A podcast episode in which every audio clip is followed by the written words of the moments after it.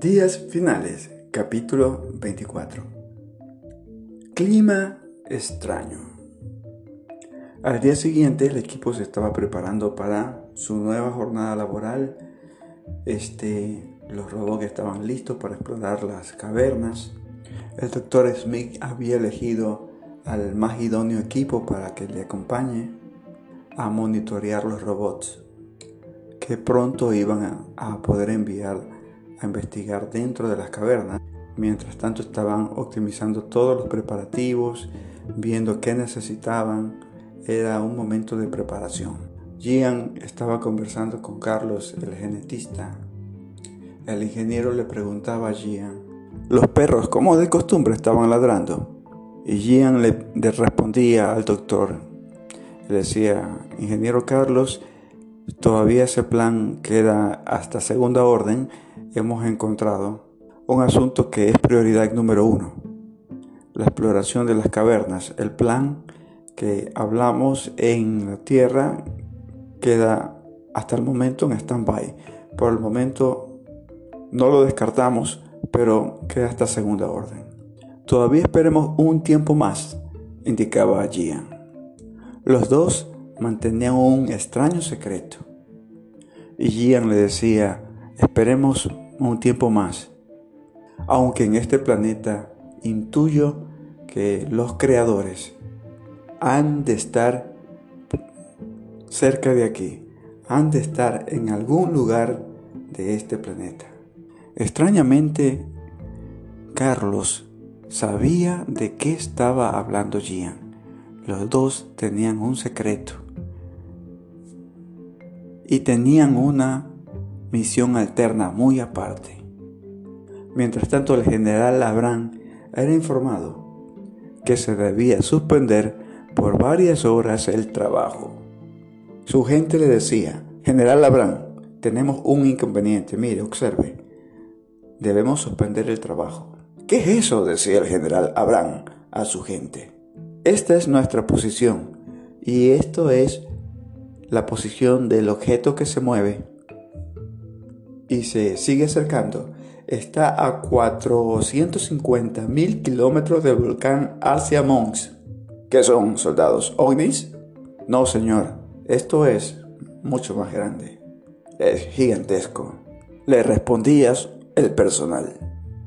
Como usted observa, la base está ubicada casi en el ecuador de Marte y a 450.000 kilómetros del volcán Arcia Mons hay este extraño movimiento general.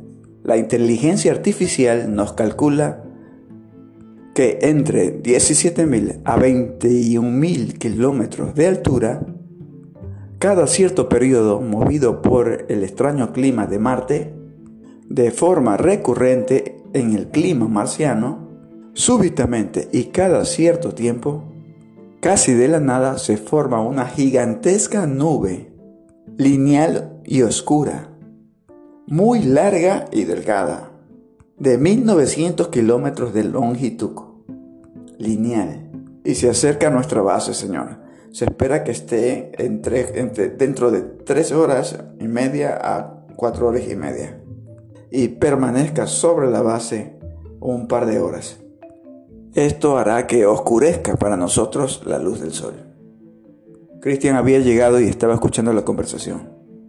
Y respondía, ¿y qué tiene que ver que paremos el trabajo eh, si nosotros nos movemos bajo tierra con los túneles, haciendo las perforaciones? El general Abraham le decía, por precaución, por precaución, estimado Cristian, no sabemos qué, qué hay en este clima extraño. Sí, tienes razón demos, demos eh, prioridad alfa, que la gente descanse y regrese a sus habitaciones y que esté en la base. Momento de recreación, manda al personal a descansar. Sonaba la alarma en la base y se pedía por medio de la, de la voz de la inteligencia artificial que la gente descansara. Clima extraño, clima extraño, descanso, descanso, provisionalmente se les informará hasta segunda orden. Volver al trabajo. En la brillantemente de Gian. Estaba pensando qué tipo de riquezas podía encontrar en las cavernas. Tal vez el oro era seguro, que debía haber una especie de petróleo y oro marciano. Pero más que el dinero, porque era multimillonario, le importaba encontrar los vestigios o tal vez la ubicación de los denominados creadores, que él entendía que era la línea genética humana. El especialista en genética, Carlos, aprovechaba el tiempo para hojear un libro, mientras sus compañeros, también doctores genetistas, estaban en el momento de recreación y descanso forzado por tema de el clima de Marte. Aprovechando el tiempo, mi amigo, decía Carlos. Es uno de mis libros favoritos. Fue creado hace 19 y 20 años. Fue registrado por el autor. Pero fue escrito por el autor por el, 2000, por el año 2007, según indica las características del libro. Pero fue escrito por el autor, según lo que indica el libro, por el año 2007, casi hace 27 años. Este libro es una trilogía y el autor lo tuvo oculto casi por 14 años antes de poderlo publicar. ¿Cómo se llama? Más allá del dorado, decía Carlos. Uno de los doctores que estaba con ellos le decía, sí, sí lo conozco muchachos, sí lo he leído, súper buen libro. Su autor, Samuel Prado, lo escribió hace muchos años. Allí narra la historia alterna de la humanidad ¿Y cuáles son las líneas genéticas que descendemos? Y Carlos le decía, sí, es muy interesante. Reescribió la historia y habla que los seres humanos, lo interesante de este libro es que habla que los seres humanos, en su origen, no solo fuimos creados por Dios, sino que a esta creación se sumó la creación o alteración genética de otra inteligencia muy pensante e inteligente que gobernaba el espacio. Mm, muy interesante, decía parte del grupo, debido a que eran personas muy intelectuales y más que al ocio se dedicaban a la preparación mental de su inteligencia. Buscaban estudiar, aprender, desarrollarte, desarrollarse intelectualmente cada día. Lo interesante del libro es que narra que las pirámides y otras estructuras eran muy tecnológicas. Incluso narra que las pirámides de Bosnia estaban antes de la creación de nuestra raza humana, que había una primera civilización que fue borrada de las aguas. Bueno, pues es la del diluvio, esa ya la conocemos. No, decía uno de ellos. Lo que sucede es que en este libro se reescribió la historia y narra que la primera civilización era una civilización muy avanzada, muy parecida a la nuestra, tal vez tal cual nuestra civilización. No digas eso, me parece increíble. Lo voy a leer, ¿me lo pasas? Con gusto, decía Carlos. Este libro era casi un manual muy consultado para los doctores y gente que entendía de una forma diferente la historia humana. Aparecía Gian, Muchachos, ¿qué hacen? Aquí leyendo. Decían, ¿qué libro están leyendo? Más allá del dorado, la trilogía, decía Carlos. Christian, que estaba al lado de Gian, decía, ah, ese libro ya lo hemos visto una y otra vez. Cuando era joven realmente me fascinaba. Me inspiró a soñar y a venir a Marte. Gian les decía, lo dejo muchachos, me voy un momento al cuarto. Estaré regresando más tarde. Christian, lo veía a Gian salir y bueno, se quedó ahí con el grupo, interactuando con ellos, conversando mientras dialogaban de muchos tópicos. Había mucha camaradería en el grupo. Mientras tanto, Gian seguía pensando en sus proyectos, pero iba al encuentro de la muy joven y bella, muy bella, fascinante Bárbara. Bárbara lo amaba locamente. Se encontró con él en lo oculto. Era una pasión desbordante. Bárbara amaba la inteligencia de Gian. Gian le decía, ¿quién te vio venir aquí? Nadie, Gian. Te esperaba por varios, varios minutos, he esperado. Nadie me vio entrar aquí. Los perros ladraban. Estaban cerca de los perros, en un lugar oculto y oscuro, para estar ellos solos y dejarse llevar por la pasión.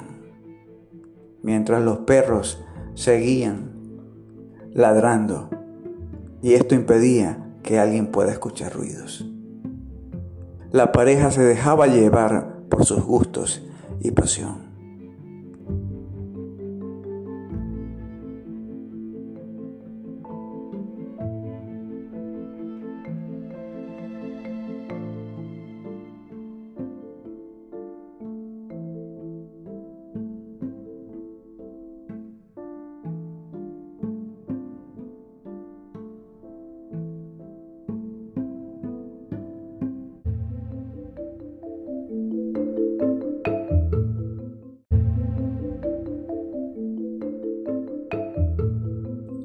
Días finales, capítulo 24.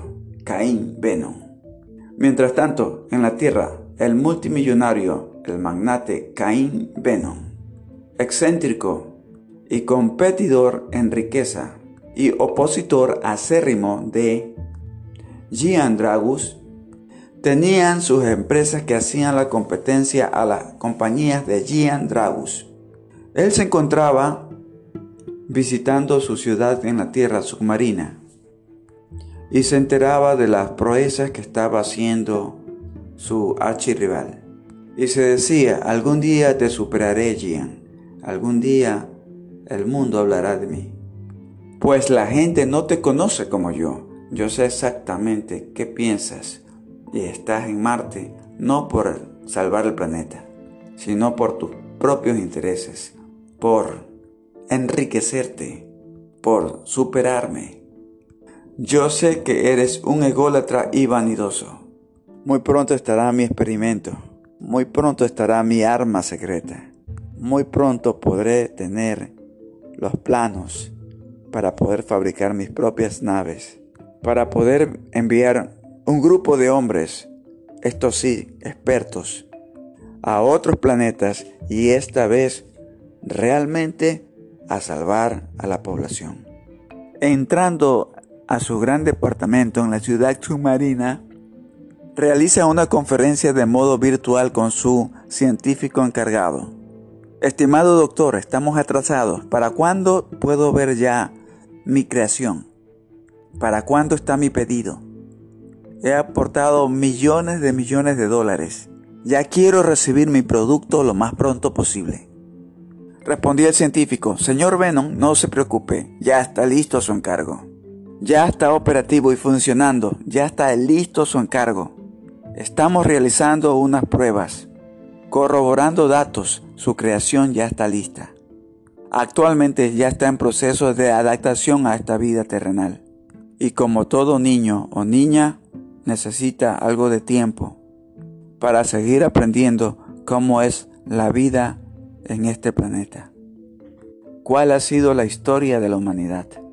Mis científicos trabajan en la creación de ciertos algoritmos matemáticos para ingresarlos a la memoria de nuestra computadora cuántica, todo con el objetivo de que jamás se revele e incumpla nuestras órdenes. Si eso llega a pasar, si algún virus les llega a afectar a nuestra computadora cuántica, con inteligencia artificial ilimitada, la ecuación está diseñada para que ella se autodestruya. Para de esta forma garantizar que sus proyectos jamás sean detenidos por falla de nuestro equipo y fallas en la fabricación de la inteligencia artificial. Sí, indicaba Venom, pero será tan poderosa para calcular y descifrar el genoma humano, es importante para mi empresa hacer que la raza humana pueda llegar a la longevidad, debido a que la piel humana puede resistir científicamente comprobado más de 200 años. Pero no sabemos por qué razón sufre tal deterioro, al tal punto que al llegar a 70, 80 años, la piel se atrofia y el envejecimiento es irreversible. Mis genetistas dicen que la vejez, una enfermedad, una codificación, que descifrando el genoma lo podemos revertir y poder y poder realizar que el hombre no envejezca.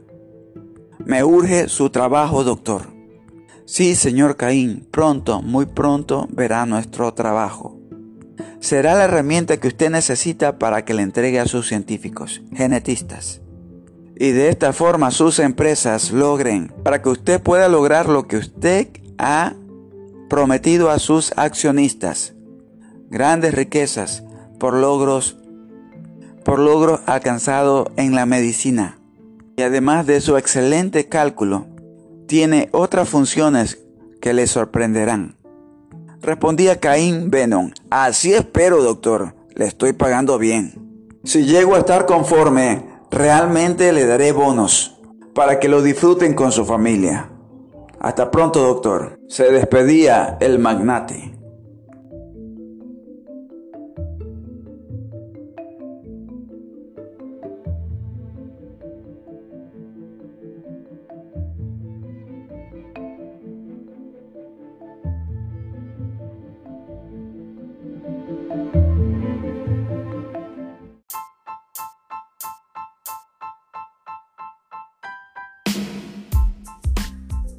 Días finales. Capítulo. Bonos 2. Más allá del dorado.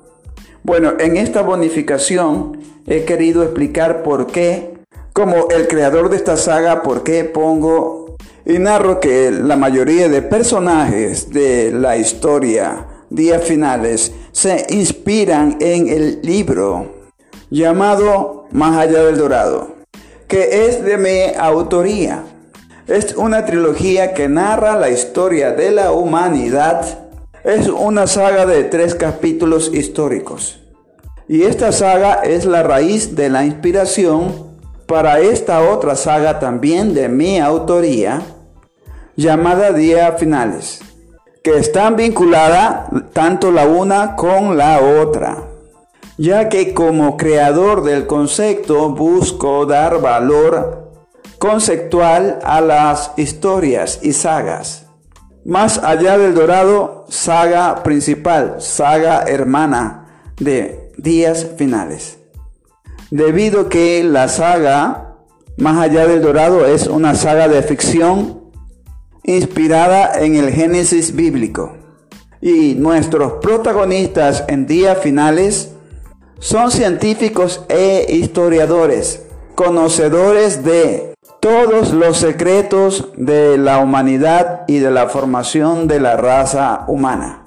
Por tal motivo buscan desesperadamente cada uno de sus protagonistas progresar en sus avanzadas tecnologías. La sinopsis de días finales buscará enseñar a la escucha y transmitir valores de que los seres humanos podríamos extinguirnos como sociedad humana si nos apartamos en la fe en Dios.